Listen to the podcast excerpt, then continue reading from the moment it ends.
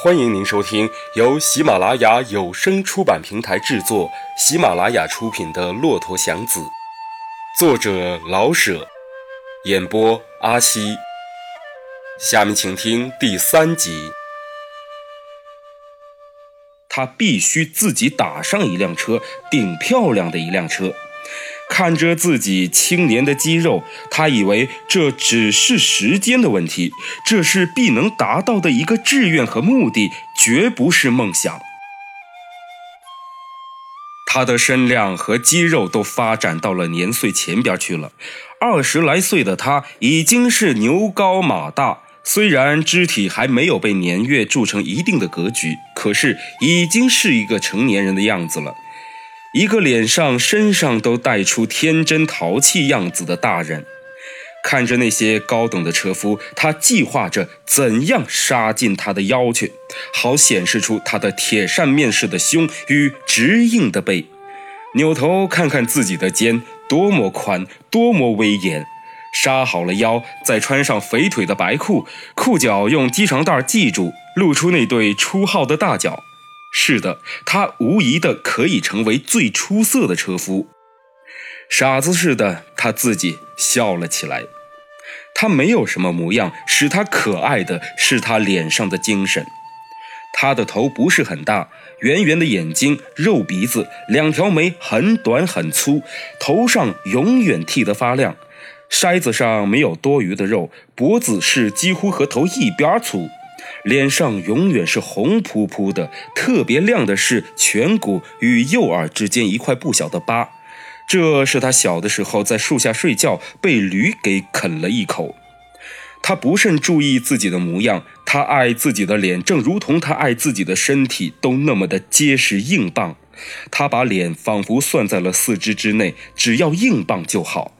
是的，到城里以后，他还能头朝下倒着立半天。这样立着，他觉着就像是一棵树，上下没有一个地方是不挺脱的。他的确看起来有点像一棵树，坚壮、沉默而又有生气。他有着自己的打算，有着心里自己的理论知识，以资产阶级改良主义的精神阐述其社会主义体系。但他却不好向别人讲论。在洋车夫里，个人的委屈与困难是公众的画饼。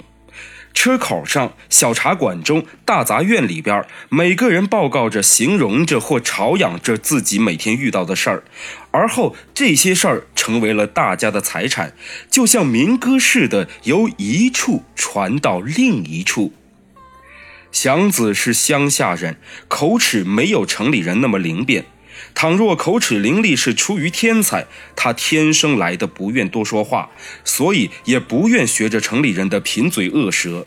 他的事儿他知道，不喜欢和别人讨论，因为嘴常闲着，所以他有功夫去思考。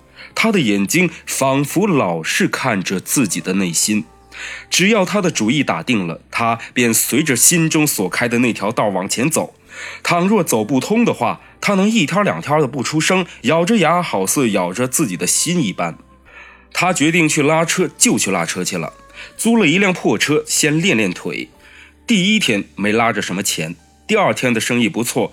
可是躺了两天，他的脚脖子非常的肿，再也抬不起来了。他忍受着，不管是怎样的疼痛，因为他知道这是不可避免的事情。这是拉车必须要经过的一关，他知道非得过了这一关，不然他不能放胆去跑。他的脚好了之后，他也敢跑了，这使得他非常的痛快，因为别的没有什么可怕的了。地名他很熟悉了，即使有时候绕远一点也没多大的关系。好在自己有的是力气。拉车的方法，以他干过的那些推拉扛挑的经验来领会，也不算十分的困难。况且他有他的主意，多留神，少争胜，大概总不会出什么毛病。至于讲价争做，他嘴慢气盛，弄不过那些老油条子们。知道了这个短处，他干脆就不到大车口上去了。哪里没车，他放在哪里。在这些僻静的地点，他可以从容的讲价。而且有时候不肯要价，只是说了一声“ 坐上吧，瞧着给”。他的样子是那么的诚实，脸上是那么简单可爱，人们好像只好信任他，不敢想这个大个子会敲人竹杠。即便人们疑心，也只能怀疑他是新到城里来的乡下人，大概不太认识新路，所以要不到什么价钱来，以至于人们会问道：“哎，认识呀？”他就一下子又像是装傻，又像是耍俏的那么一笑，使得人们不知怎样才好。